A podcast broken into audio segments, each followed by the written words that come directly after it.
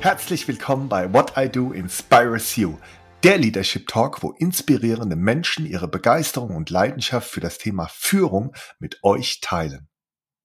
In der heutigen Folge des Podcasts What I Do Inspires You werde ich mich gemeinsam mit Sabine Askedom dem Thema Empathie statt Ellenbogen, so gelingt menschliches Führen widmen und dabei unter anderem die Frage beantworten, welche Führungsqualitäten es heute und zukünftig braucht und was genau Empathie ist und warum wir die guten alten Ellenbogen nicht mehr brauchen.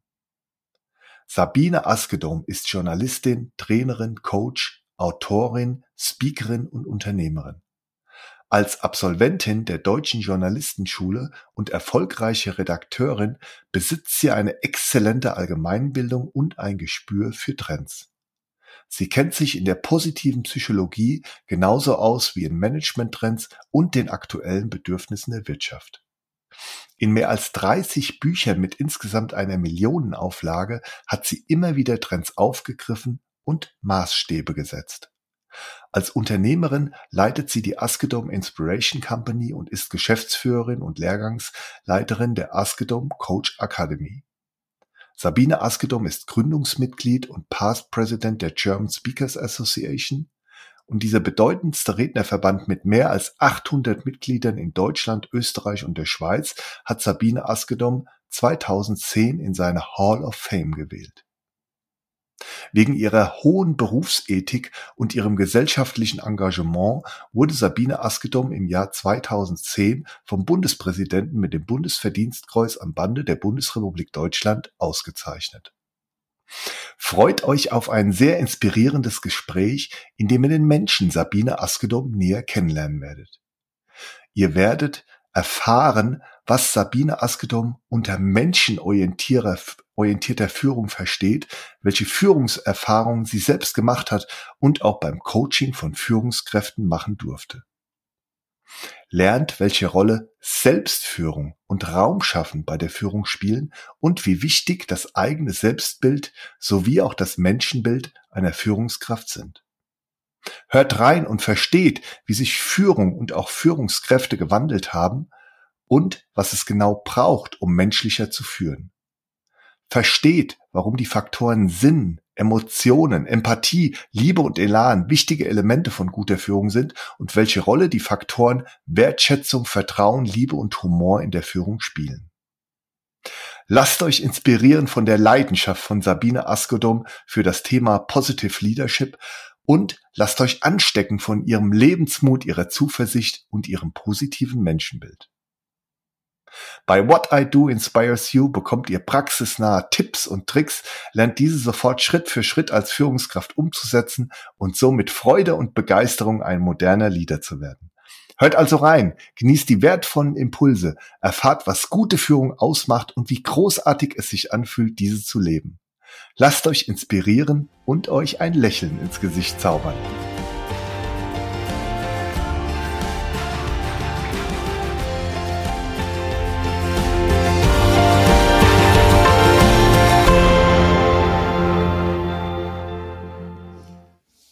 Liebe Frau Askedom, es ist mir eine große Freude, Sie beim Podcast What I Do Inspires You begrüßen zu dürfen. Herzlich willkommen.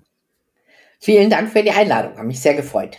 Sehr gerne. Wir beide werden uns heute mit dem Thema Empathie statt Ellenbogen, so gelingt menschliches Führen beschäftigen und dabei unter anderem die Frage beantworten, welche Führungsqualitäten es heute und auch zukünftig braucht und was genau Empathie ist und warum wir die guten alten Ellenbogen nicht mehr brauchen.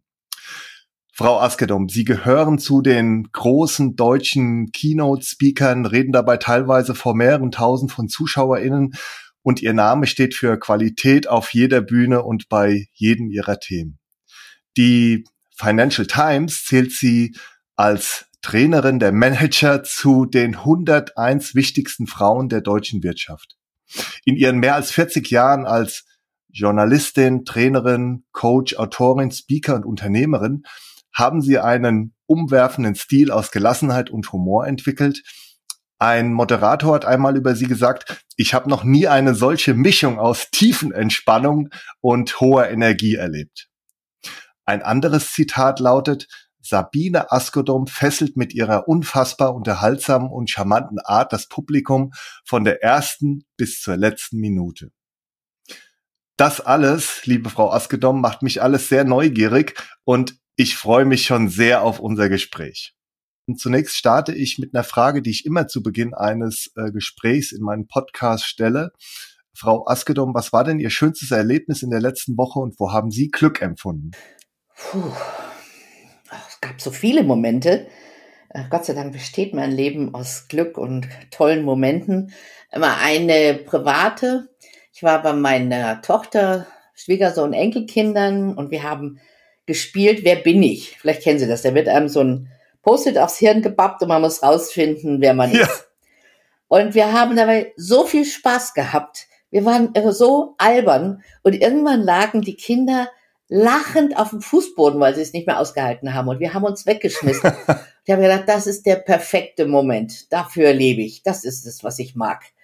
Und beruflich erstes Wochenende neue Coaching-Ausbildung. Nach anderthalb Tagen gemerkt, die Gruppe ist ein Traum tolle Menschen, interessiert, sie bringen sich ein und da schlägt dann das Trainerinnenherz. Und ich denke, ja, so will ich leben. Sehr schön, ja. Also ähm, ja, ganz, ganz toll, dass man ähm, solche Momente hat und dann auch immer schön in dem Moment bleiben kann und die Momente dann auch genießen kann, ähm, damit sie unsere ZuhörerInnen noch auch äh, etwas was besser kennenlernen. Äh, und äh, das geht ja dann über meine Intro hinaus ähm, und auch verstehen, wer denn der Mensch Sabine Askedom ist, habe ich die drei folgenden Fragen an Sie. Ähm, meine erste Frage, Frau Askedom, ist, wer sind Sie? Also fangen wir mit der leichtesten Frage an. Okay. ähm, ich bin ein fröhlicher Mensch, ich liebe mein Leben, ich liebe meine Arbeit. Ich war, bin gelernte Journalistin. Das habe ich mit großer Begeisterung 25 Jahre gemacht. Und immer wenn ich gemerkt habe, so, jetzt kann ich so ungefähr, dann habe ich mir was Neues gesucht. Also ich bin ein Mensch, der gerne wechselt, wenn ich das Gefühl habe, ich brauche die nächste Herausforderung. Ähm, ja. Ich habe durchs Bücherschreiben angefangen, mich in diese Weiterbildungsszene einzuarbeiten äh, über das erste Buch kam der erste Vortrag, der erste Workshop. Ich wurde immer gefragt, können Sie das? Und ich habe immer knallhart Ja gesagt. Und dann habe ich es mir erarbeitet und habe es gemacht. Also ich bin ein mutiger Mensch. Ich habe ganz wenig Ängste. Ähm, ich traue mich. Ich gehe auf die Bühne. Ich rede. Ähm, ich bin niemand, der groß plant. Also wenn so Leute sagen, oh, mhm. fünf Jahresplan, wo, oder wo wollen Sie in zehn Jahren sein? sage ich, ich hoffe, ich lebe noch. Ansonsten lebe ich das Leben, wie es mir erscheint. Und das hat sich gut bewährt, weil ich reagiere dann auch schnell. Ich spüre, wenn was vorbei ist. Ich spüre, wenn es eine Chance gibt. Ich hatte vor zwei Wochen ein Gespräch mit einer Hochschule und in diesem Mittag, bei diesem Mittagessen kam raus, wir passen zusammen, wirklich, wow, und wir werden zusammenarbeiten ja. und denke ich mir, sowas kann ich doch gar nicht planen. Ich plane doch nicht, oh, ich möchte Kontakt zu einer Hochschule haben, sondern es ergibt sich. Und das ist mein Lebensmotto. So ist es. Übrigens mache ich manche Menschen damit wahnsinnig, wenn ich sage, so ist es, weil manchmal läuft es auch schief und dann ist es auch so. Jo, ich glaube so grob umrandet. Sehr, sehr schön. Also ähm, für mich, für mich persönlich, ich weiß gar nicht, wie es unseren ZuhörerInnen jetzt da draußen geht. Da kam auch, ähm, Sie haben es ja auch äh, explizit angesprochen, weil Sie gesagt haben, Sie sind auch mutig. Da kam, da kam für mich jetzt auch ähm, sehr viel Mut schon auch allein in diesen Aussagen rüber. Und ähm, ja, auch gerade in der jetzigen Zeit ähm, ist es ja, glaube ich, auch, ähm, Sie sagen natürlich, ist nicht jeder Tag vielleicht Sonnenschein, aber gerade mit diesem So ist es Motto, ähm, macht es vielleicht auch ähm, vieles leichter, ja, die Sachen einfach auch mal so, so anzunehmen, wie sie sind. Und Sie haben es ja auch eben beschrieben, dann auch in verschiedenen Situationen dann auch wirklich auch eine, eine Chance zu sehen, ja, und sich dem Neuen dann auch hier und da so sehr, sehr mutig mhm. auch entgegenzustellen. Ich finde, wir haben gerade so eine Tendenz zur Überhöhung der eigenen Persönlichkeit. Ach, ich bin so wahnsinnig wichtig. Und wo werde ich sein? Und wo, wer braucht mich? Und alles schön und gut. Und ich habe festgestellt, dass mein Leben zu 90 Prozent aus Zufällen bestand. Also wäre ich nicht bei der Berufsberatung in der Schule müpfig gewesen, hätte gesagt, geben Sie mir aber mal die, die Adresse von dieser Journalistenschule in München, dann hätte ich Germanistik und Geschichte studiert. Auch schön. Aber mein Leben wäre ja ganz anders verlaufen. Und ich glaube an sinnvolle Zufälle. Ähm, dann gehe ich einmal tanzen in München und lerne meinen ersten Mann kennen. Das kannst du auch alles gar nicht planen. Und ich denke, entweder du packst es am Schopf und ich bin so ein Verfechterin von diesem Kairos-Moment. Und der Kairos ist ja der Gott des richtigen Augenblicks. Und du packst es am Schopf ja. oder du packst es nicht. Aber dann kommt die nächste Chance. Und ich bin so eine Chancenfinderin, nicht mal Sucherin. Und ich versuche Menschen auch so klar zu machen, Mai, nimm dich nicht so wahnsinnig wichtig. Ich finde schon, dass wir uns wichtig nehmen sollten, aber nicht so überwichtig und schau, was da ist, mach das Beste draus. Es ist wie wenn man Hunger hat, abends den Kühlschrank öffnet und sagt, Mensch, was habe ich denn? Und nicht davor hockt und denkt, ich habe jetzt gar kein Steak mehr da drin oder ich weiß nicht was, sondern wirklich Carpe Diem im besten Sinne. Nutze die Stunde, nutze den Tag, mach's Beste draus. Und natürlich war Corona pff, mittlere Katastrophe für unser Geschäft. Aber wir haben sehr schnell reagiert, Gott sei Dank. Noch im März äh, haben wir 2020 haben wir unsere Räume gekündigt, weil wir wussten, wir werden dort in absehbarer Zeit keine Seminare, keine Ausbildung mehr machen. Das heißt, wir haben unsere Fixkosten gesenkt um Tausende von Euro. Und das ist für mich äh, Leben, sich auf das Gegebene einstellen. Und da gibt's ja diesen bösen Satz, wir sind hier nicht bei Wünsch dir was, wir sind bei So ist es. Aber ist was dran. Wünschen darf man sich ja alles das Beste aus dem zu machen, was da ist, das ist für mich, ja, Leben. Sehr, sehr schön. Also ähm, ja, und Sie haben es ja auch erwähnt, gerade in der in der jetzigen Zeit. Ich fand auch die Begrifflichkeit jetzt mit sinnvolle Zufälle äh, sehr, sehr schön. Ähm, ist, glaube ich, auch sehr diese Anpassungsfähigkeit mhm. gefragt. Ja. ja, ich meine, das kann man ja auf viele Bereiche dann übertragen. Also das, was ich sozusagen plane, löst sich auf einmal irgendwie mhm. auf und verändert sich und dann muss ich einfach rea reagieren, ja. Und ähm, deshalb machen dann große Pläne und vielleicht langfristige Pläne, ähm, gerade auch in der jetzigen Zeit dann dann auch weniger Sinn und können dann natürlich auch, wenn wenn sich Pläne oder Erwartungen, die man ja äh, da auch da reinsteckt, nicht erfüllen, können sich dann auch vielleicht weniger enttäuschen, ja, äh, wenn man wenn man dann wirklich auch sagt, ähm, ich will nicht sagen, man lebt in den Tag hinein, aber man nimmt die Dinge so, wie sie es gemäß dem Motto gesagt haben, so ist es dann auch so an, äh, wie sie sind. Ich habe ähm, ähm, ich hab, ähm, ja, da einen Vergleich, der Ihnen vielleicht auch gefällt. Ich denke, das Leben ist wie ein Tennisspiel. Wie der Ball kommt, also wie das Schicksal aussieht, das können wir nicht beeinflussen. Also mein Mann ist sehr schwer krank geworden vor ein paar Jahren. Da kannst du dich nicht gegenstimmen, das geht nicht. Aber wie beim Tennisspielen kommt es darauf an, wie unser Return ist. Also das ist unser Part in diesem Leben. Es kommt, wie es kommt und dann, wie ich aufgestellt bin, ob ich eine gute Technik habe, ob ich einen gescheiten Schläger habe, also gut ausgerüstet bin, das macht dann den Unterschied und das kann ich kreieren.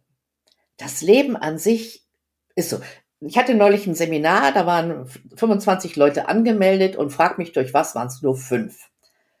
Und fünf ist natürlich viel schwieriger als 25. Das kennt jeder Trainer, jede Trainerin. Hm und ich habe gedacht, boah, ich kann mit denen das Programm, habe ich so versucht, gar nicht durchziehen. Und dann haben wir ein quasi Einzelcoaching für jeden von denen gemacht. Es waren Führungskräfte und die haben sich so gefreut und die waren, waren am Schluss so glücklich, obwohl ich das ganze Programm über den Haufen geschmissen habe. Und das ist für mich Leben. Also raus aus der Starrheit hin in die Flexibilität. Ähm, ich komme zu meiner zweiten Frage. Ähm, und ähm, greift dabei das Wort wichtig auf. Sie haben ja eben gesagt, sich selbst nicht so wichtig nehmen. Was ist Ihnen denn wirklich wichtig, Frau Askedum? Puh. Hm. Wichtig ist für mich, echt zu sein. Ich glaube, das fällt mir jetzt wirklich als spontan ein, das Aller, Allerwichtigste. Und ich behaupte nicht, also ich mag das Wort Authentizität nicht so gern, weil ich sage mal auch jeder Vollpfosten kann authentisch sein. Ähm, echt heißt für mich, das zu tun, was ich denke, das zu sagen, woran ich glaube, so zu handeln, wie ich es okay finde. und dann bin ich mit mir am Reinen und das finden andere vielleicht doof. Aber das ist mir inzwischen, man wird ja auch älter, Gott sei Dank, ziemlich egal. Weil ich weiß, vielen gefällt es und es wird immer Menschen geben, die sagen, die Frau ist ja unmöglich. Oh, das ist, kann ich ja nicht ertragen. Mit dem muss ich ja nicht arbeiten. Sehr schön. Ähm, echt sein. Ähm, meine letzte Frage ähm, in unserer in unserem Kennenlernbereich ist, ähm, wofür stehen Sie denn jeden Tag auf? Ich bin so neugierig aufs Leben, das reicht. Ich stehe auf, weil, weil die Sonne scheint oder der Wecker klingelt und ein Tag vor mir liegt, der mich wieder begeistern wird. Ja, diese Begeisterung fürs Leben ist es. Die Begeisterung fürs Leben. Sehr schön. Also ähm, dann auch vielen Dank für, für Ihre Antworten, Frau Askedom, zu meinen ähm, drei Einstiegsfragen und auch die Antwort auf die Frage, äh, wo Sie Glück empfunden haben. Lassen Sie uns doch jetzt mal einsteigen in das Thema ähm, Führung und auch menschliches mhm. Führen. Mhm. Was, was ist denn für Sie Führen oder Führung und wie sieht denn Ihre Perspektive auf Führung aus? Boah, wir haben ein bisschen Zeit, gell? Da könnte ich in zwei Stunden was erzählen. Ich ja. werde mich kurz fassen. ähm, ich, bei Führung fällt mir als erstes immer Selbstführung ein. Also, ähm, ich kann keine Führungskraft sein, wenn ich selber nicht im Reinen bin, meine Motivation nicht stimmt, ähm, ich keinen Sinn in dem sehe, was ich tue. Und deswegen ist Arbeit mit Führungskräften bei mir immer zuerst Arbeit an, an ihrer Persönlichkeit. Ich kann niemanden überzeugen, wenn ich mich selber langweilig finde, wenn ich mein Leben verabscheue, wenn ich keine Menschen mag. Also das Menschenbild ist ein wichtiger Punkt auch. Und deswegen geht es erstmal um Selbstführung und dann, glaube ich, ist Führen Raum schaffen für die Leistung, den Spaß, die Entwicklung meiner Mitarbeiter. Also dieses Raum schaffen finde ich so wichtig, weil wir müssen den nicht an der Hand nehmen, hinter uns herzerren, sondern eine gute Führungskraft, und das finde ich eine der edlesten Aufgaben von Führung, ist Raum schaffen, dass die Menschen, mit denen wir arbeiten, ja, sich, äh, das klingt immer so albern, aber sich entfalten können. Ihre Kreativität, ihre Leistungsfreude, ihre Ideen, ach, und ihre Bereitschaft auch mal hinzulangen, wenn sie eigentlich keine Lust haben. Das ist für mich Führung. Und das, ähm, das beantwortet wahrscheinlich auch schon ähm, den, den zweiten Teil oder zumindestens äh, den, den ersten Teil meiner, meiner zweiten Frage, ähm, was denn für Sie auch dann, weiß nicht, ob die Begrifflichkeit dann auch was ist, mit der Sie dann was anfangen können, was dann für Sie auch gute Führung sozusagen ausmacht. Also ähm, da geht es wahrscheinlich mehr um das, was Sie eben mhm. ähm, als zweites erwähnt haben, nämlich gerade diese Thematik mit dem, dem Raum schaffen, auch, dass dann äh, Raum da ist, auch für die, für die Entfaltung dann auch der Potenziale der Mitarbeiterin und auch diesen, Sie haben ja den Blick auf den, den Menschen dann auch erwähnt. Also man muss dann auch Menschen mögen als Führungskraft. Sind, sind es die, die Komponenten, die für Sie gute Führung ausmachen? Ja, es gibt sicher noch andere. Mir fällt jetzt gerade ein, kluge Entscheidungen treffen ist natürlich auch Führung. Ähm, hm. Und das hat mit dem Menschenbild zu tun, dem Selbstbild vor allem. Es gab, gibt eine tolle äh, amerikanische Psychologin, äh, Professor Carol Dweck, die behauptet, und sie hat die These aufgestellt und sie hat es auch bewiesen, dass das Selbstbild des Menschen entscheidend seinen Erfolg bestimmt. Und deswegen ist es wichtig, dass wir Führungskräfte haben mit einem Selbstbild, äh, was, was, ich sag jetzt mal, schwärmerisch ist. Also jemand, der sich selber nicht mag, kann auch nicht andere mögen. Und jemand, der weiß, wer er ist, wo seine Grenzen sind oder ihre Grenzen sind, aber auch weiß, was sie für Fähigkeiten hat, welche Ressourcen sie hat, auf die sie zugreifen kann. So ein Mensch kann sich öffnen der Welt, den Umständen, den Bedürfnissen, und dieser Mensch ist in der Lage zu führen. Und deswegen liebe ich Arbeit mit Führungskräften, weil, weil man ihnen helfen kann, so, so rund zu werden. Verstehen Sie, was ich meine? So, auch diese Ecken zu bearbeiten, ja. wo es noch nicht so toll ist. Und ich behaupte immer, jeder von uns hat eine Putzecke, an der wir noch arbeiten müssen. Also Absolut. beispielsweise in diesem letzten Seminar war eine Führungskraft, die hatte als Wunsch, dass ihre Mitarbeiter sie besser verstehen. Und dann können wir jetzt darüber reden, warum die Mitarbeiter sie nicht besser verstehen. Und wir haben natürlich darüber geredet, was kann dieser Mensch selber machen, dass er besser verstanden wird. Und ich habe jetzt ja nur wirklich fast über 30 Jahre Erfahrung auch als Trainerin. Und dann habe ich einen hm. Satz gesagt und den hat er am Schluss aufgegriffen und gesagt, dieser Satz hat was verändert. Und dann denkst du manchmal, so einfach kann es sein. Also ich habe mal ähm, herausgefunden, dass Führungskräfte oft zu schnell reden. Und deswegen verstehen die Mitarbeiter mhm. sie nicht. Und ich habe so reingeworfen, machen Sie doch mal hinter jedem Satz, den Sie sagen, gedanklich ein, das Wort Punkt. Und dann atmen Sie einmal aus und einmal ein und dann geht's weiter. Und dieser Mini-Mäusetipp, sagt er, der hat ihm den, den, was ich was, die Gedankenwelt geöffnet. Der hat plötzlich gesehen, wo es liegt dran. Das wird er jetzt ausprobieren. Und dann freue ich mich wie ein Kind. Weil ich denke, es sind manchmal die kleinen Dinge, die die Veränderung schaffen. Nicht das Große. Jetzt gehen Sie mal in Ihre Kindheit zurück und schauen Sie, was Sie geprägt hat. Alles auch gut. Es sind so die kleinen Dinge, die so, so Zauber haben. Und das gefällt mir. Ja, und bei diesen, bei diesen kleinen Dingen ähm, und das konkrete Beispiel, was Sie jetzt genannt haben, ähm, da ist es ja auch, glaube ich, dann für die, für die Führungskraft, die zu Ihnen jetzt auch ins, ins Coaching kommt oder ins Seminar, dann auch immer wichtig, ähm, wie, wie, wie gut ähm, kann ich das auch, mhm. auch umsetzen. Ja, da ist es auch, glaube ich, wenig sinnvoll, sich so diese ganz, ganz, ganz großen Ziele auch zu setzen. Ja, die braucht es vielleicht auch, aber manchmal sind es dann vielleicht wirklich diese, diese kleinen Dinge, auch mit diesem Punkt am Ende des Satzes, wo man sagt, hey, das scheint mir durchaus äh, praktikabel zu sein. Deshalb ähm, nehme ich es auch, auch dann gerne mit, probiere es aus und dann sieht man auch vielleicht schneller Erfolge, als wenn es jetzt die, die ganz großen ja, Themen jetzt lernen sind. Sie erstmal die Harvard Management Methode und, ne, und dann müssen wir auch die Hintergründe erstmal erkennen. Und dann denke ich mir, ja, kann man alles machen, wenn man neugierig ist. Aber im Prinzip also manche, manche Kollegen, glaube ich, werfen mir vor, dass ich das so einfach darstelle. Und dann sage ich immer, meine Erfahrung ist, es ist einfach. Nicht die komplizierten Dinge bringen uns weiter. Es ist ganz viel gesunder Menschenverstand, ganz viel Erfahrung natürlich auch. Also wenn du 4000 Coachings gemacht hast, dann weißt du einfach auch, was funktioniert und was nicht. Also ich finde, Erfahrung schlägt Neues.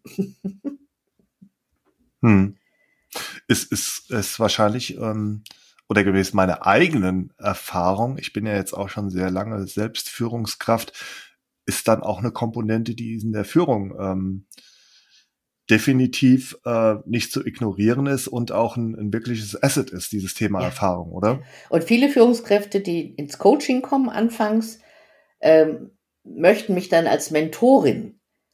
Und das mag ich dann. Also dann merke ich, ich bringe denen nichts bei, sondern ich lenke die Aufmerksamkeit auf Stellen, die sie selber nicht sehen würden.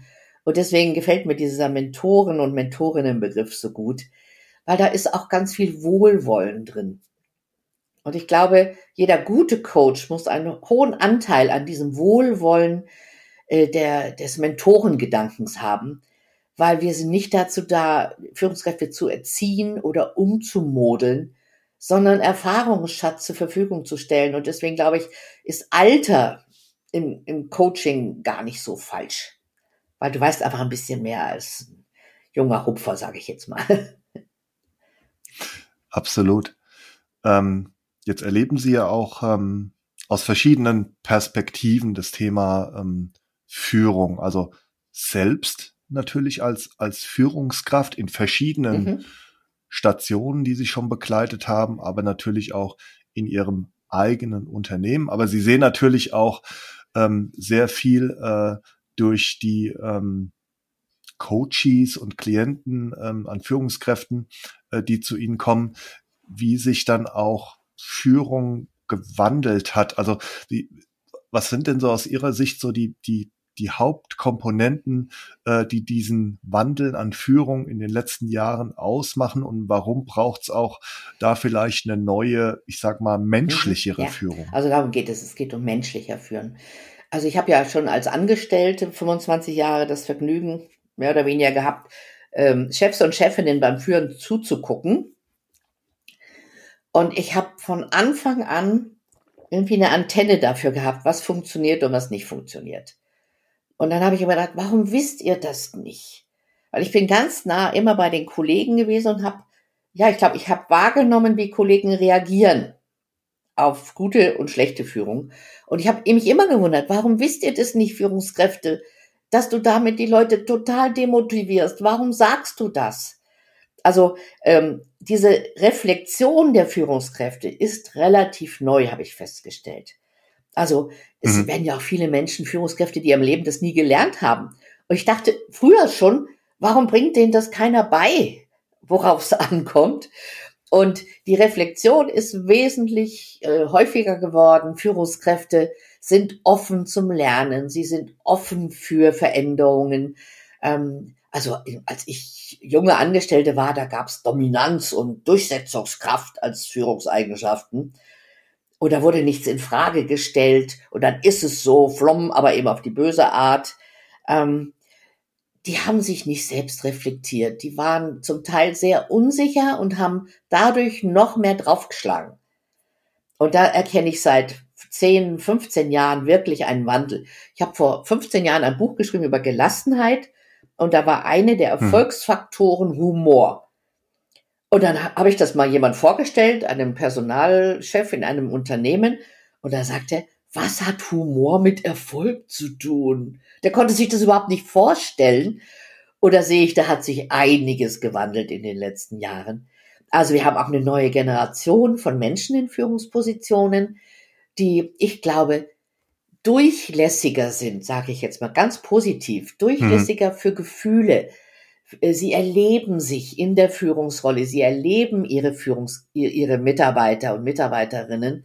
Also die sind ja, wandelbar. Und das waren die, war die alte Generation von Führung nicht. Sie stellen sich selbst in Frage, was natürlich auch gefährlich sein kann, wenn man mit voller Selbstzweifel unterwegs ist. Die Chance ist da, dass sie sich klar werden über Dinge. Was mache ich da? Was hat das für eine Wirkung? Ähm, wenn ich Menschen Sinn predige, muss ich Sinn haben und leben. Also ich finde, da ist eine große ja, Resonanz mit Menschen und ich liebe diese neue, neuen Generationen, das ist ja nicht eine, neuen Generationen von, ähm, von Führungskräften, die sich einlassen auf Resonanz, die sich einlassen auf Feedback. Also ich finde, es macht extrem Spaß, mit denen zu arbeiten, weil da so neue Generationen ranwachsen, die wollen anders führen, als so der alte Stil war.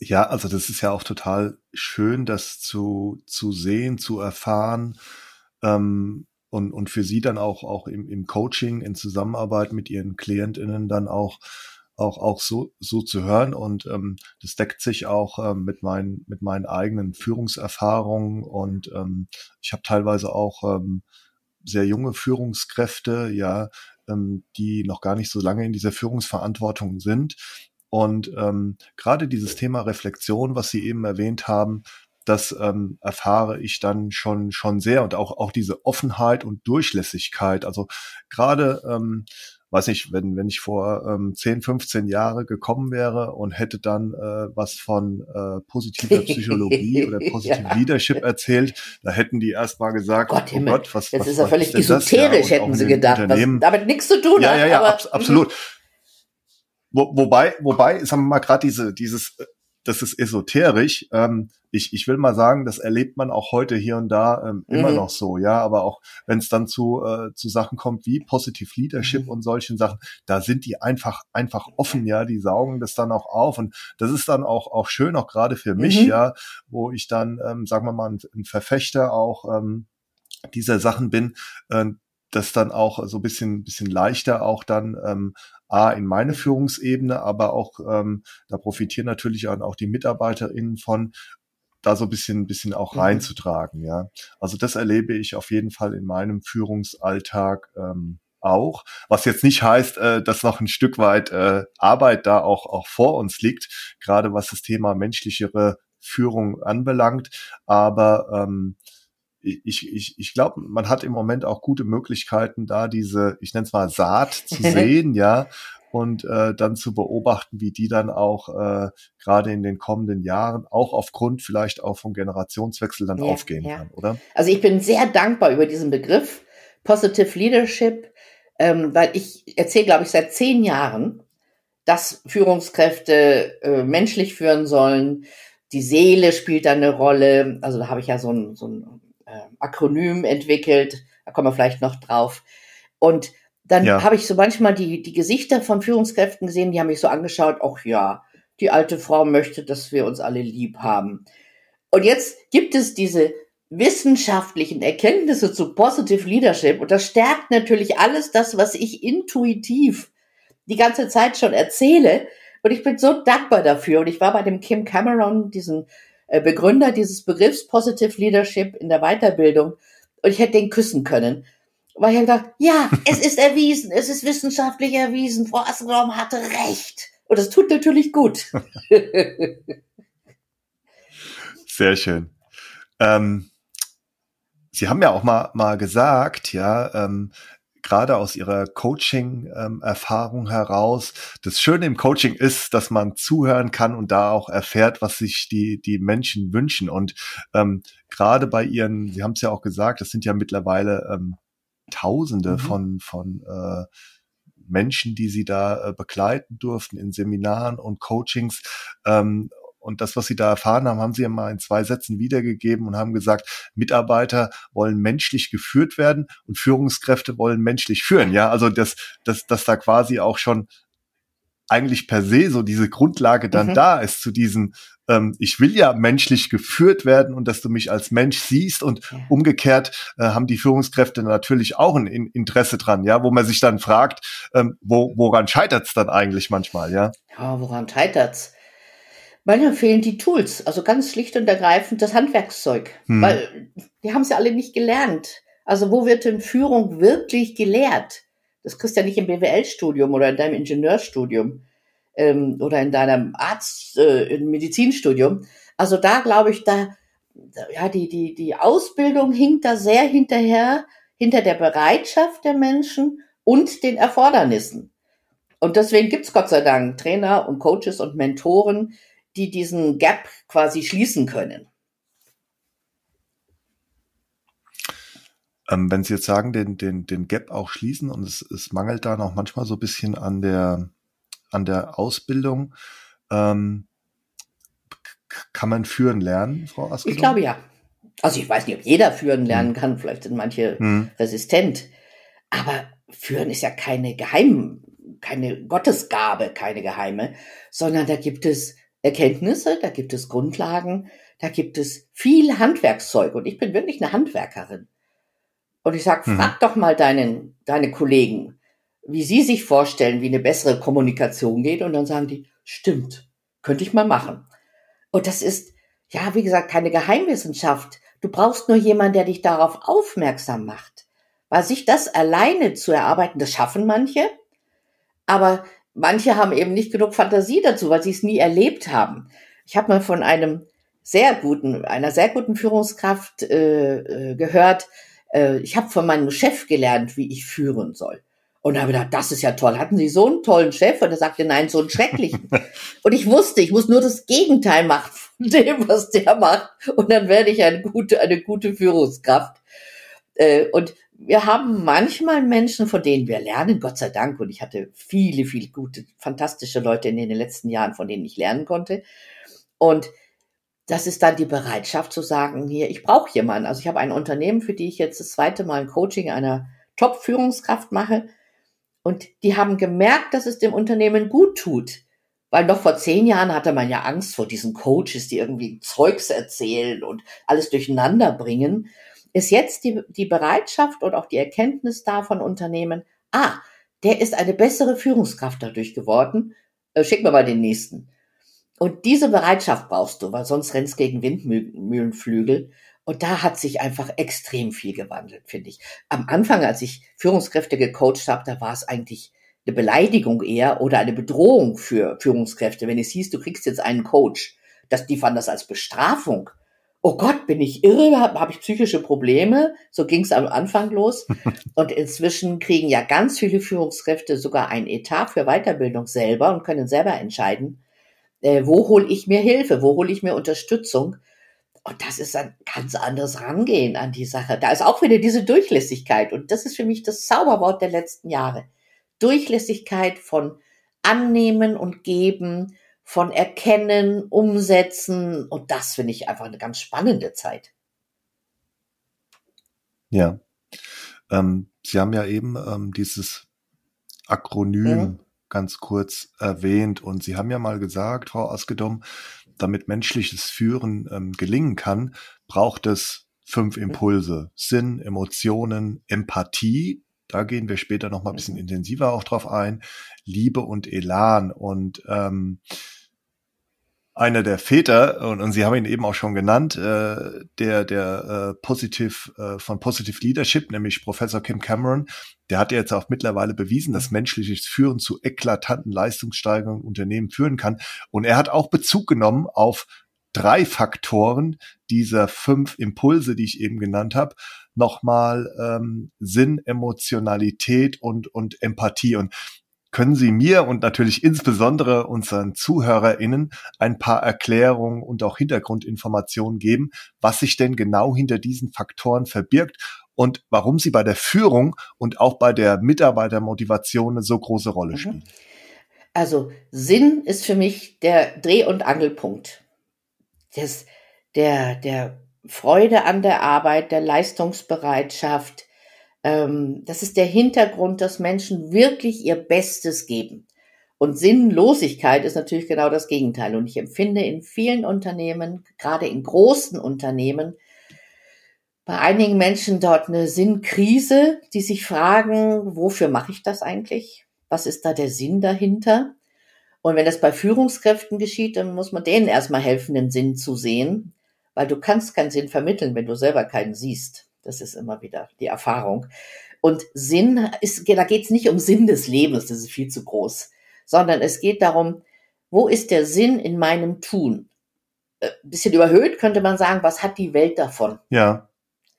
Mhm. Und da wird es irgendwie, also ich sag mal bei mir, wenn ich das 85. Waschmittel erfinden müsste, hätte ich eine Sinnkrise. Anderen geht es anders. Die haben das, machen das mit Begeisterung. Die sagen, ey, wir sparen das und die Umwelt wird nicht mehr so, ne? Alles klar. Ähm, also jeder muss für sich seinen Sinn finden. Da gibt's eben nicht die große Sinnsoße, die man drüber schüttet und sagt, so, jetzt sind wir alle glücklich.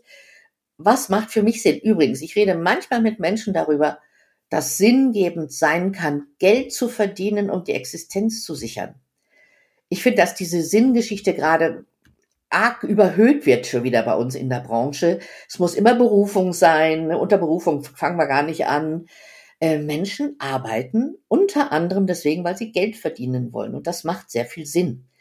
Manche Menschen machen einen Job. Ja, und, und darf ich. Wie bitte? Mhm.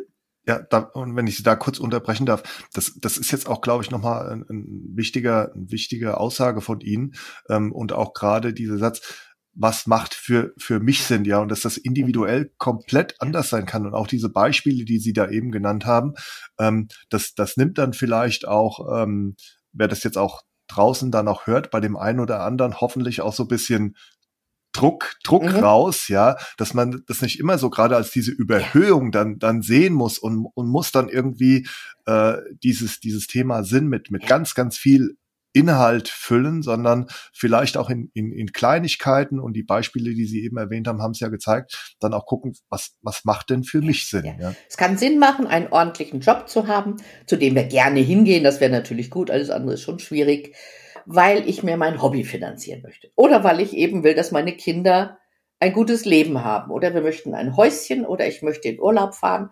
Das ist alles sinnstiftend und das wird von den meisten Menschen unterschätzt, weil uns eingeblasen wird, äh, du musst deine Berufung finden. dann sehe ich immer so Kollegen und ich denke, ah, es kann aber nicht jeder jetzt Speaker und Coach werden. Also das ist ja immer mhm. das, wo die sagen, da habe ich meine Berufung gefunden. Ja, habe ich glaube ich auch. Aber das kann ja nicht, können wir doch nicht drüber stülpen über alle Menschen. Es kann ja nicht jeder selbstständig sein und anderen Leuten erzählen, wie Leben geht. Also bei aller Liebe, das wird dann auch ein bisschen inflationär.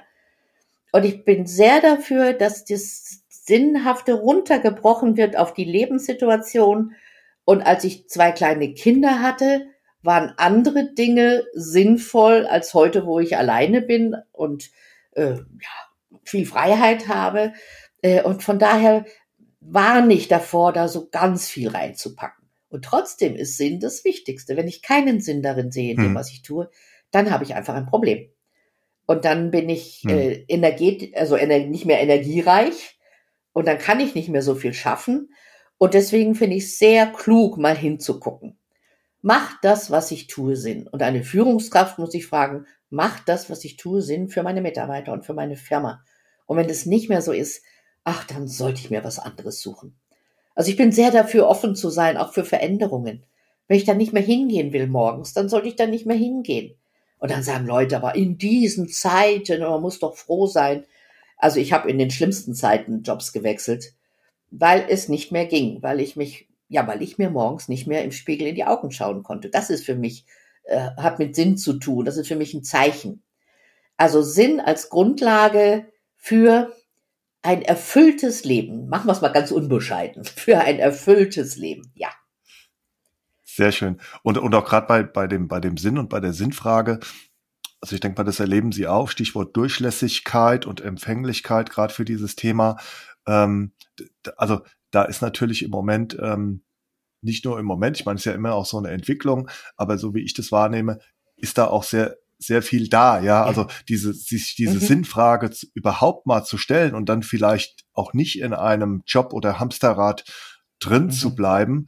Ähm, das machen jetzt, glaube ich, schon, schon vermehrt dann auch Menschen ähm, im, im, im positiven Sinne okay. auch. Ne? Also ich hatte mal eine Coaching-Kundin, die war bei einer Bank und die war, ihre Filiale war im Ranking immer ganz oben bei den Besten dabei. Und irgendwann sind die abgestürzt auf unter 50, glaube ich. Und sie wollte von mir wissen, wie sie ihre Mitarbeiter wieder besser motivieren könnte. Und Motivation und Sinn gehören ja eng zusammen. Und dann haben wir herausgefunden, dass sie hasst, wie sie arbeiten muss. Sie sagt, ich krieg von oben nur Vorgaben. Wir müssen so und so viel Fonds verkaufen, müssen so und so viel Kredite verkaufen, müssen so und so viel Anlagen verkaufen. Also diese Vorgaben waren so grässlich, dass sie selber keinen Sinn mehr in dem gesehen hat, was sie macht. Und dann gibt es zwei Möglichkeiten. Entweder du entwickelst wieder einen Sinn. Und bei ihr war es am Schluss, meine Mitarbeiter, Mitarbeiterinnen schätzen mich. Die mögen mich und ich, die wollen mich als Chefin. Da hat sie dann ihren Sinn drin gesehen und hat ein paar Dinge verändert. Oder du siehst keinen Sinn mehr da drin und dann musst du was anderes machen. Mein Gott, die Welt ist groß und bunt und tänzerisch. Dann such dir etwas, wo du wieder neuen Sinn findest. Ja. Jetzt haben Sie ja gesagt, Sinn ist quasi ähm, die, die Grundlage, mhm. um jetzt wieder auf die Elemente ja. ähm, des, des Akronyms äh, zu sprechen zu kommen. Gibt es dann für Sie, ähm, sag mal, darauf aufbauend noch so ein, so ein weiteres Ranking, was die anderen Faktoren anbelangt?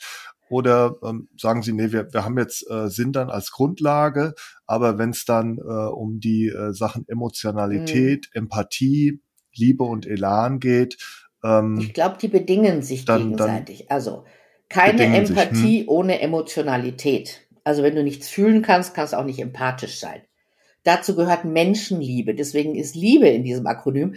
Und ich habe den Vortrag vor ein paar Jahren bei einem Großunternehmen in, in Baden-Württemberg gehalten, in so einem wunderschönen, riesigen Konferenzraum. Und hinterher kam eine Führungskraft, eine männliche Führungskraft zu mir und sagt, Frau Askedorm, das Wort Liebe ist in diesem Raum noch nie gefallen aber es hat mir gut gefallen.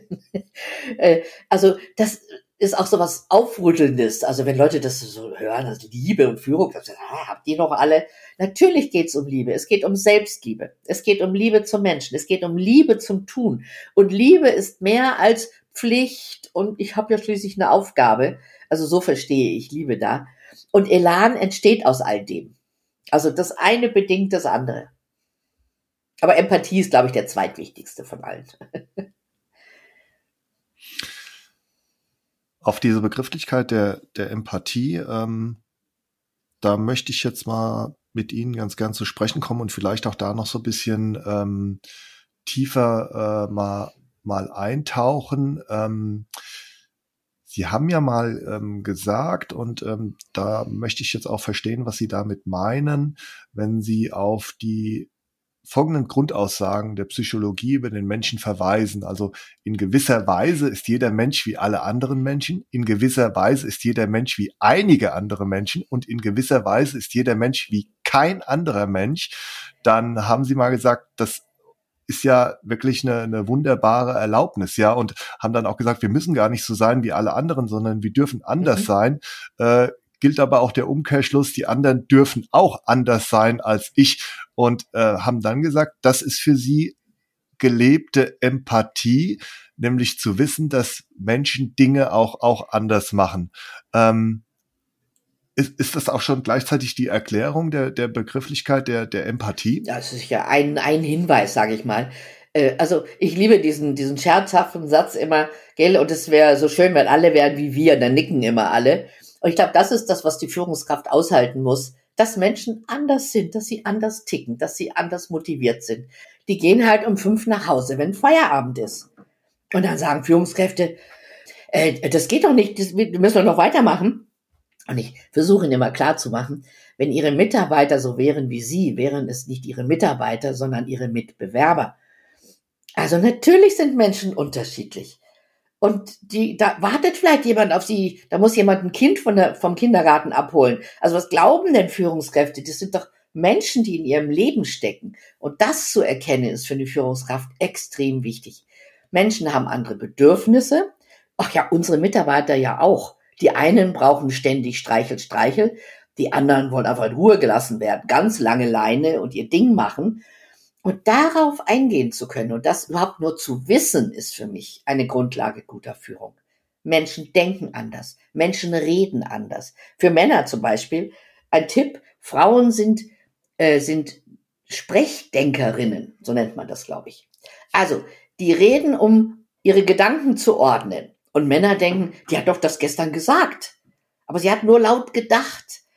Oder hm. äh, Frauen müssen wissen, äh, Frauen nicken überdurchschnittlich viel.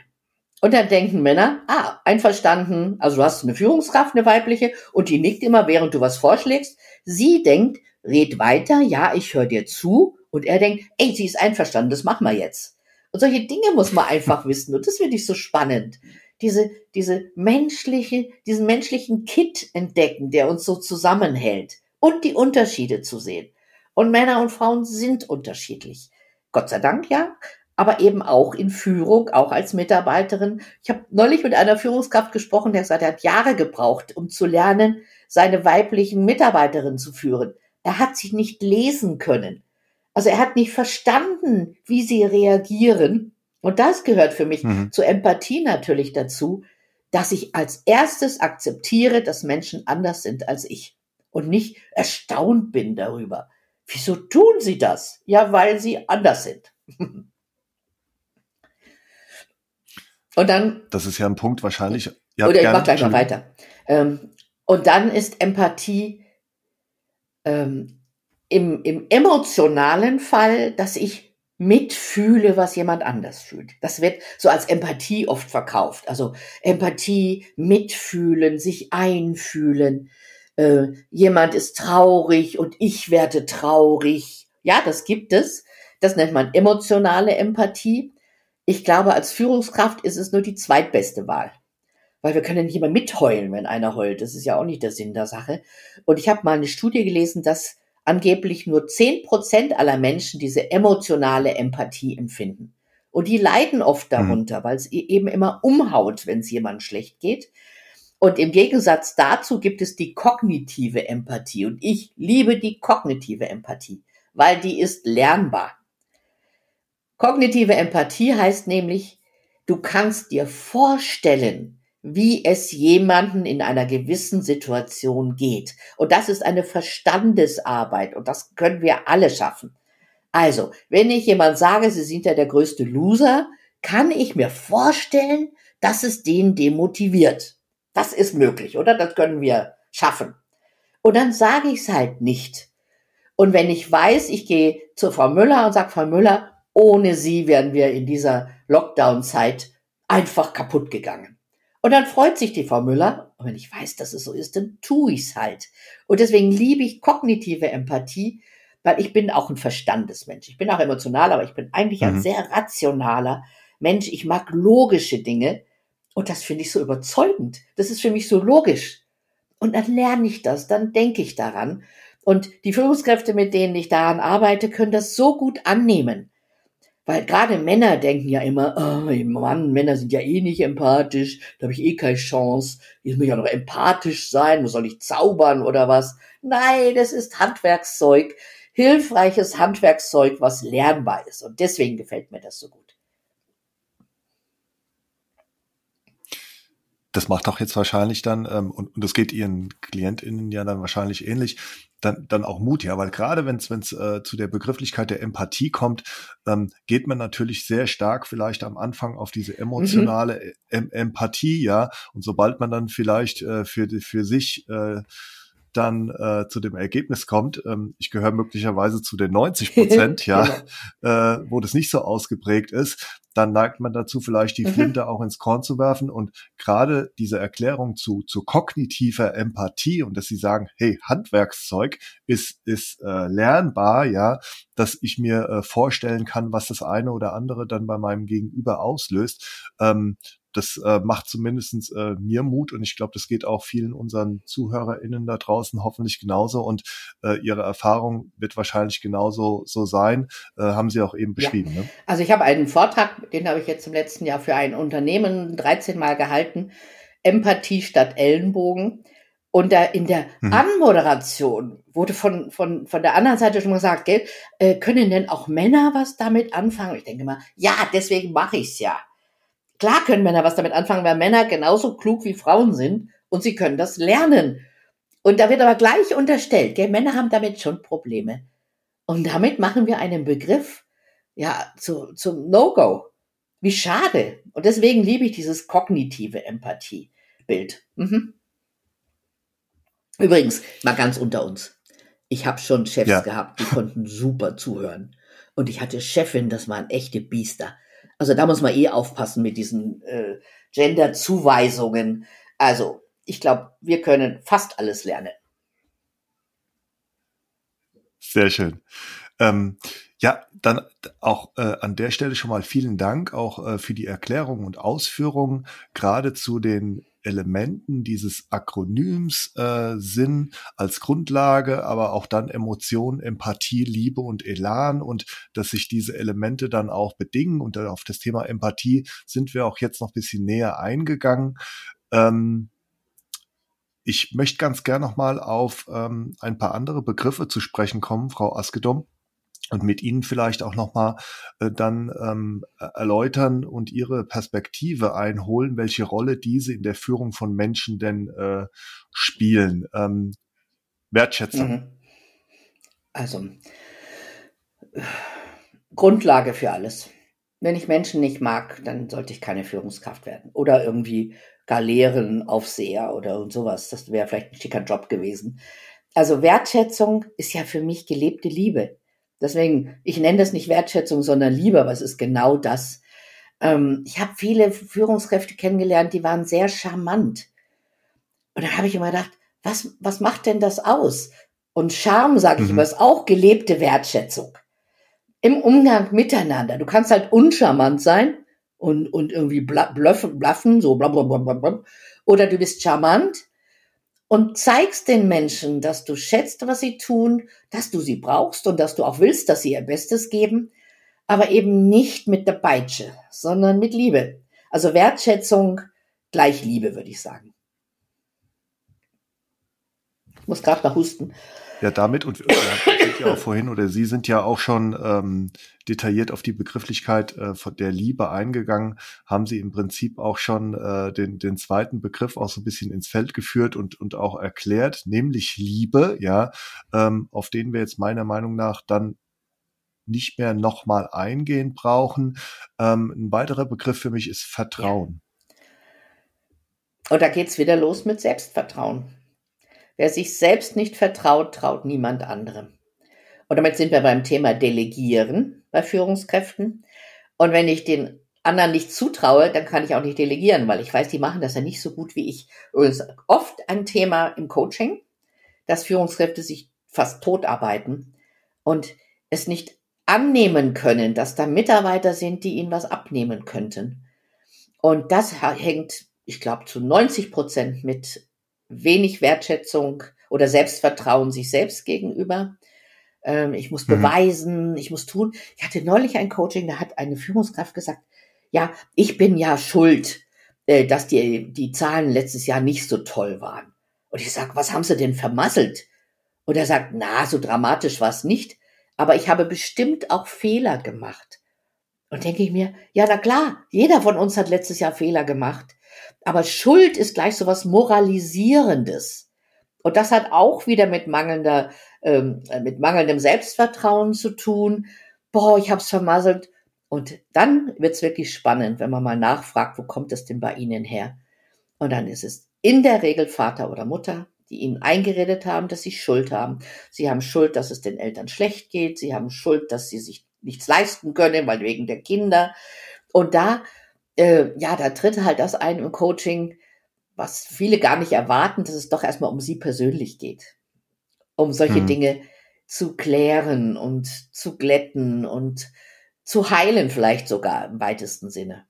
Und wenn ich Selbstvertrauen habe, kann ich Vertrauen zu anderen entwickeln. Und dann ändern sich ganz viele Dinge von alleine, wenn ich an mir selbst arbeite. Ja, da steckt in der Tat sehr viel drin, ne, in diesem Wort mhm. Vertrauen. Also fängt bei sich selbst, Selbstvertrauen dann auch an, geht aber auch dann in diesen zweiten Bestandteil des Worts über, nämlich Trauen, ja. auch sich dann trauen, basierend auf dem Selbstvertrauen, ja, dann auch anderen wiederum zu, zu vertrauen. Und natürlich auch Stichwort Delegation und Stichwort Zutrauen, mhm. ja. Ähm, das ist natürlich, deshalb man sagt ja oft, ich schenke jemand das Vertrauen. Stimmt. Deshalb ist Vertrauen dann in der Tat auch ein Geschenk für denjenigen, der es dann, dann ja. bekommt. Also versetze ich mich in die Rolle meiner MitarbeiterInnen hinein und ich vertraue denen und traue denen was zu, dann trauen die ja, sich genau. auch wiederum viel Schön. mehr. Also äh, das ist ja dann genau auch dieser, äh, dieser, dieser Raum, von dem wir ganz am Anfang unseres Gesprächs mhm. gesprochen haben, als es um Führung geht. Das schafft natürlich dann einen Vertrauensraum, in dem super viel möglich ja. ist. Ne? Eben, und ich kann nicht delegieren, wenn ich kein Zutrauen in meine Mitarbeiter habe oder ihnen sogar signalisiere, naja, machen Sie mal, wir schauen dann mal. Ne? Jetzt nicht gerade der große Vertrauensvorschuss.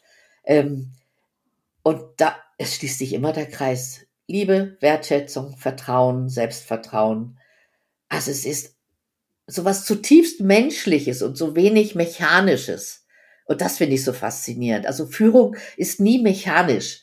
Also ich gieße oben das rein und das, und das kommt unten raus, sondern es hat immer ein zu tun mit sich einlassen. Sich einlassen auf Menschen, sich einlassen auf Herausforderungen, sich einlassen auf Fehler. Natürlich machen wir Fehler. Mhm. Und sich einlassen, boah, das ist ja fast schon sich nackig machen, ne? Also so, ja. boah, ich, ich, ich gebe mich in die Situation und ich weiß, ich kann auch scheitern, aber ich gebe mein Bestes. Also da brauchst du Selbstvertrauen bis zum Abwinken.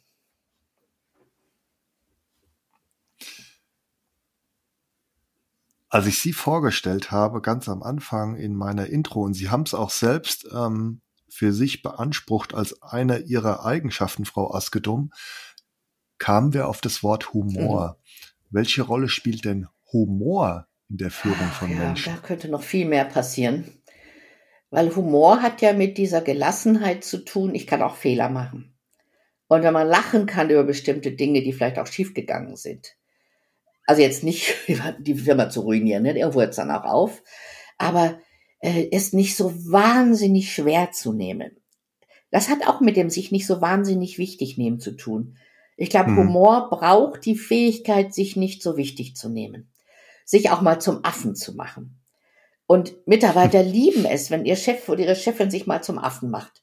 Also da passiert irgendwas, wo man sich wegschmeißen kann. Und ich glaube, da haben wir auch den großen Unterschied zu früher. Ich erinnere mich, als ich jung war, gab es mal so einen, einen Witz. Ähm, zwei Mitarbeiter stehen im Gang und lachen. Kommt der Chef um die Ecke gestoßen und sagt, was gibt's hier zu lachen? Und das war so die alte Art der Führung. Und ich glaube, das kennzeichnet ganz gut den Wandel, die Nahbarkeit der Führungskräfte. Nahbarkeit war doch früher unmöglich.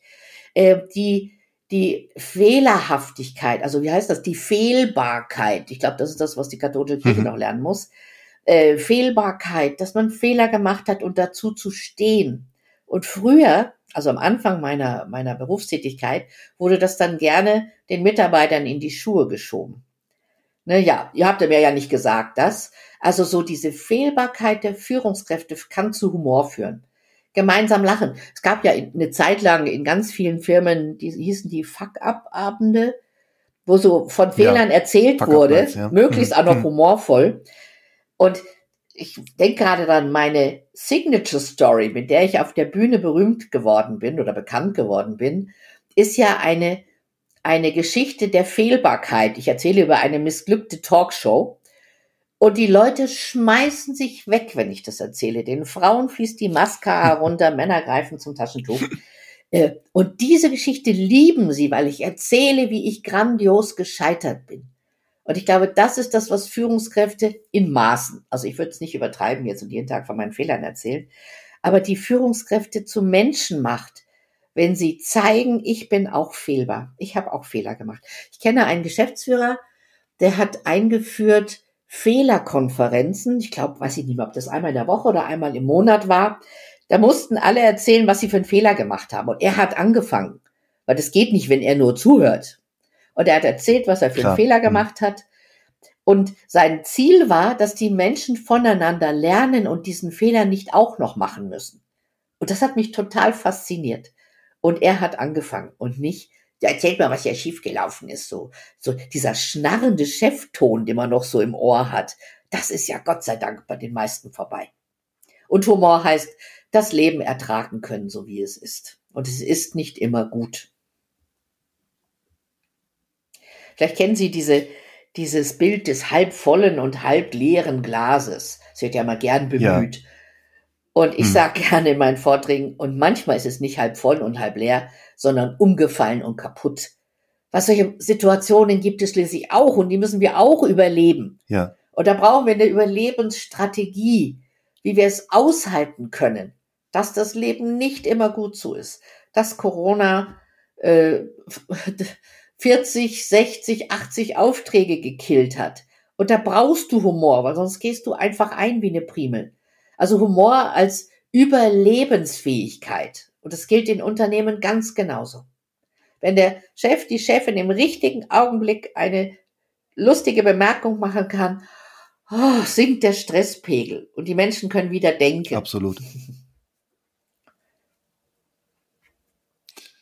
Ja, sehr schön. Also ähm, äh, in, in der Vorbereitung unseres Ges Gesprächs ähm, und als diese Begrifflichkeit des Humors auch ähm, sehr stark mit äh, Ihnen in Verbindung gebracht wurde, ähm, da ist mir das auch nochmal so richtig bewusst geworden. Und deshalb habe ich es auch eben überhaupt zum, mhm. zum Thema gemacht. Und vielen Dank auch äh, jetzt nochmal auch für Ihre Ausführungen, Frau Askedom, wie wichtig eigentlich gerade dieses Element ähm, Humor in der Führung ist. Manche mhm. machen sich das gar mhm. nicht so bewusst, obwohl wenn sie es denn wahrnehmen, also anhand von den Beispielen, die sie auch eben genannt haben, ja, ähm, Chef, Chef wird dann auch nahbarer und menschlicher, in der dann auch mal äh, was, was Humorvolles dann auch sagt, ähm, dann, dann merkt man auch auf einmal die Bedeutung und auch gerade das, was Sie am Ende gesagt haben, in diesen vermeintlichen Krisensituationen, wo denn das Glas dann auch mal mhm. umgefallen ist und ist in Scherben zerbrochen und ausgelaufen, auch gerade da ist wirklich, und Sie haben es ja gesagt, Humor eine Art Überlebensstrategie und gibt uns dann auch wieder ähm, dann, dann Kraft, aus solchen Situationen rauszukommen. Ja, absolut. Überlebensstrategie, ja, so sehe ich es auch. Mhm. Liebe Frau Askedom, die, die Zeit, die ist so schnell mhm. verflogen und äh, ich bin mir ganz sicher, dass Sie unsere ZuhörerInnen mit Ihren Gedanken zu menschlicher Führung ähm, und der Bedeutung von Empathie bei der Führung sehr begeistert haben. Und ich greife auch gerne das Zitat aus meiner Intro nochmal auf und kann nur bestätigen, dass Sie mich und ich bin mir auch ganz sicher unsere HörerInnen von What I Do Inspires You mit ihrer unfassbar unterhaltsamen und charmanten Art von der ersten bis zur letzten Minute ähm, gefesselt ja, haben. Danke. Am Ende dieser großartigen Unterhaltung, äh, Frau Askedom, möchte ich Sie bitten, dass Sie mir noch drei Fragen beantworten. Meine erste Frage lautet, was möchten Sie denn den HörerInnen von What I Do Inspires You konkret mit auf den Weg geben, um Führung besser und auch menschlicher zu machen? Das ist aber die Herausforderung des Tages jetzt. Ich denke, ich habe alles schon gesagt. Aber wenn Sie mich da so nochmal gefangen nehmen, würde ich wirklich sagen, trau dich. Ähm, trau dich, ähm, riskiere es zu scheitern, riskiere es zu vertrauen, riskiere es zu lachen über Dinge, riskiere es anders zu machen als alle anderen, die du kennst. Ja. Sehr schön, vielen Dank. Trau dich. Sie haben ja mal gesagt, ähm, und, und das ist jetzt äh, meine zweite Frage, jede Minute die Vorgesetzte in die mhm. Beziehung zu ihren MitarbeiterInnen investieren, also wahrnehmen, reden, zuhören, fragen, coachen, ernst nehmen, verbessert die Ergebnisse. Was ist denn Ihr Tipp an Führungskräfte und auch Unternehmensleitungen, damit sie mehr Nähe zu ihren MitarbeiterInnen bekommen und es zu einer gelingenden Beziehung auch zwischen der Führungskraft und ähm, der, der MitarbeiterInnen dann kommt? Ähm, ich zitiere da gerne einen Lehrer, von dem ich gelernt habe. Das ist der amerikanische Coach Marshall Goldsmith. Er hat ein Buch mhm. geschrieben, ähm, was sie hierhin geführt hat, wird sie nicht weiterführen. Ist leider vergriffen, aber wenn man das irgendwo kriegen kann, da steht alles über Führung drin, was man braucht. Bei dem habe ich mal einen Workshop gemacht und der hat uns gesagt, Führungskräfte müssen öfter mal die Klappe halten. Und das fand ich so schön, einfach und klar einfach mal die Klappe halten. Jemand erzählt uns was und wir kritisieren. Jemand sagt was und wir sagen, aber da müssen wir noch mal. Äh, jemand hat eine Idee und wir müssen beweisen, dass wir aber noch klüger sind. Ne? Und er sagt, haltet doch einfach mal die Klappe und hört zu. Das würde ich gerne weitergeben. Mhm. Sehr schön. Und meine dritte und letzte Frage ähm, in unserem Gespräch, Frau Askedom wir leben ja gerade in sehr herausfordernden Zeiten, wo sich quasi alles im Wandel befindet. Veränderungsgeschwindigkeiten mhm. von Tag zu Tag zunehmen und wir uns kontinuierlich auch anpassen müssen. Basierend auf Ihrer langen Erfahrung als Coach, was ist denn Ihr Mutmacher-Plädoyer, um unseren ZuhörerInnen da draußen die Zuversicht zu geben, dass wir diese Herausforderungen gut meistern werden? Und was braucht es aus Ihrer Sicht an Qualitäten, damit ich mein Leben in diesem sehr dynamischen Umfeld selbstbestimmt gestalten kann. Hm. Ja, manchmal schubst uns das Leben. Und ich glaube, wir sollten dieses Schubsen annehmen. Also es schubst uns in, in andere Zeiten, es schubst uns zu neuen Herausforderungen. Plötzlich müssen wir etwas tun, was wir noch nie getan haben. Und da braucht es, ähm, ich sag mal so, die, die tänzelnde, äh, die tänzelnde Geschicklichkeit, ich weiß nicht, ob ihr noch äh, Muhammad Ali kennt, den Boxer. Der, von ja. dem ist ja berühmt, dass er getänzelt ist im Ring. Und ich glaube, dieses Tänzelnde brauchen wir, dieses Bewegliche. Sobald wir starr sind, bringt uns das um, diese Veränderung. Aber tänzelnd im Leben, ich glaube, das hilft uns, dass wir weiterkommen. Tänzelnd im Leben, ja, sehr schön. Vielen Dank, liebe Frau Askedom, für dieses sehr inspirierende, humorvolle und auch energiegeladene Gespräch. Ich wünsche Ihnen aber auch uns, dass Sie mit Ihrer Menschenliebe, Ihrer Gelassenheit, Ihrem Zukunftsmut, Ihrer großen Erfahrung und Expertise und Ihrem Humor noch ganz viele Menschen begeistern und begleiten dürfen. Vielen Danke Dank. Danke Ihnen, hat mir echt Spaß gemacht.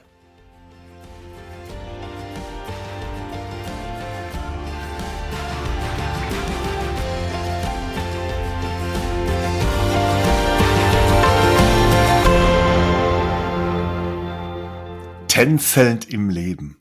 Was für ein toller Abschluss dieses unglaublichen Gesprächs. Habt ihr nicht auch das Gefühl, dass das heute eine ganz besondere Podcast-Folge von What I Do Inspires You war? Während meines Gesprächs mit Sabine Askedom hatte ich das Gefühl, dass wir uns schon ewig kennen. Dieser Lebensmut, diese Zuversicht, die Leidenschaft, Menschen zu mögen und auch ihr Lebensmotto, so ist es, sind ansteckend, und ich hoffe, dass ihr sehr vieles aus dieser Podcast-Folge für euch mitnehmen könnt. Wie am Ende einer jeden Podcast-Folge möchte ich auch diesmal die Höhepunkte des Gesprächs zusammenfassen und euch wie gewohnt gerne noch ein paar hilfreiche Impulse und Fragen mit auf den Weg geben. Erstens, Führung besteht für Sabine Askedom aus zwei wesentlichen Elementen. Selbstführung und Raumschaffen. Führung fängt immer mit Selbstführung an. Ich kann keine Führungskraft sein, wenn ich zum Beispiel keinen Sinn in dem sehe, was ich tue und mir selbst und mit mir selbst nicht im Reinen bin. Und ich kann niemand überzeugen, wenn ich mich selbst langweilig finde und auch, wenn ich keine Menschen mag. Raum schaffen ist wichtig. Raum schaffen für die Leistung, den Spaß und die Entwicklung meiner MitarbeiterInnen, damit die Menschen, mit denen wir arbeiten können, sich auch entfalten können. Bei guter Führung nennt Sabine Askedom das Menschenbild und auch vor allem das Selbstbild und zitiert hier die amerikanische Psychologin Professor Carol Dweck. Das Selbstbild des Menschen bestimmt entscheidend seinen Erfolg. Deshalb sei es wichtig, dass wir Führungskräfte ein schwärmerisches Selbstbild haben. Ein Mensch, der weiß, wer er ist, der seine Grenzen kennt, die eigenen Fähigkeiten und Ressourcen kennt, kann sich der Welt, den Umständen und den Bedürfnissen anderer öffnen und ist somit in der Lage zu führen. Manchmal sind es gerade die kleinen Dinge, die einen als Führungskraft weiterbringen. Erinnert euch hier an das Wort Punkt am Ende eines jeden Satzes. Sabine Askedom sagt, Erfahrung schlägt Neues. Und was sie meint ist, dass auch und gerade in der Führung Erfahrung sehr vorteilhaft sein kann. Was versteht ihr unter guter Führung und welche Rolle spielen dabei Selbstführung und Raumschaffen? Was ist euer Menschenbild und was ist euer Selbstbild? Durch welche kleinen Dinge erreicht ihr eine stärkere Verbindung zu euren MitarbeiterInnen? Zweitens. Wie hat sich Führung gewandelt und warum braucht es eine menschlichere Führung? Sabine Askedom nimmt einen Wandel in der Führung und auch bei Führungskräften wahr. Sie sagt, Führungskräfte reflektieren sich häufiger, sind offen fürs Lernen und auch offen für Veränderungen. Die Führungskräfte in der neuen Generation sind wandelbar. Sie sind durchlässiger für Gefühle und erleben sich mehr in der Führungsrolle und erleben auch mehr die Mitarbeiterinnen. Sie lassen sich ein auf Resonanz und Feedback und wollen auch bewusst anders führen. Wenn ich Menschen Sinn predige, dann muss ich selbst Sinn haben und leben. Die wissenschaftlichen Erkenntnisse der positiven Psychologie unterstützen den Ansatz von Positive Leadership, welcher ein menschliches Führen unterstützt. Sabine Askedom sagt, Mitarbeiterinnen wollen menschlich geführt werden und Führungskräfte wollen menschlich führen. Führen kann man lernen. Dabei gibt es sehr viel Handwerkszeug, was einem dabei hilft.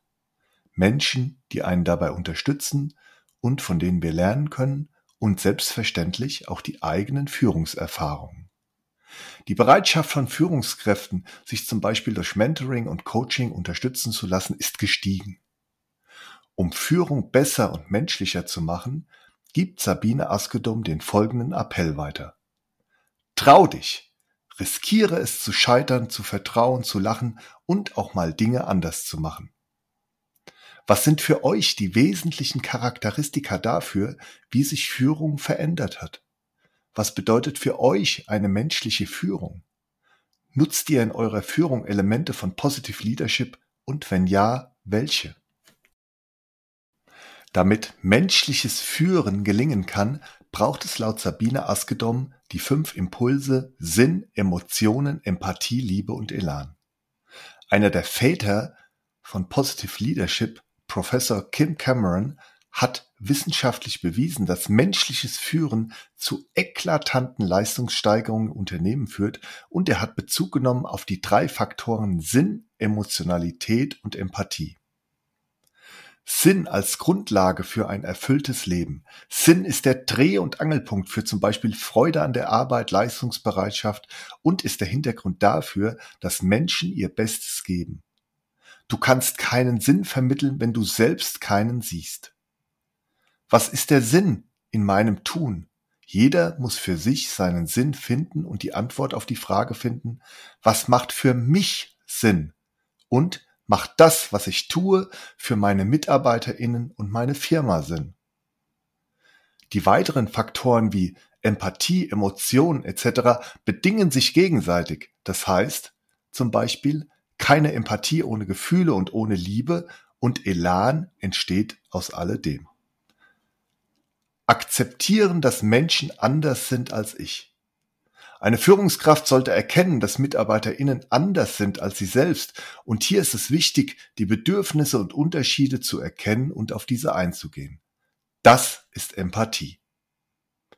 Emotionale Empathie, also mitführen, was jemand anderes fühlt, versus kognitive Empathie.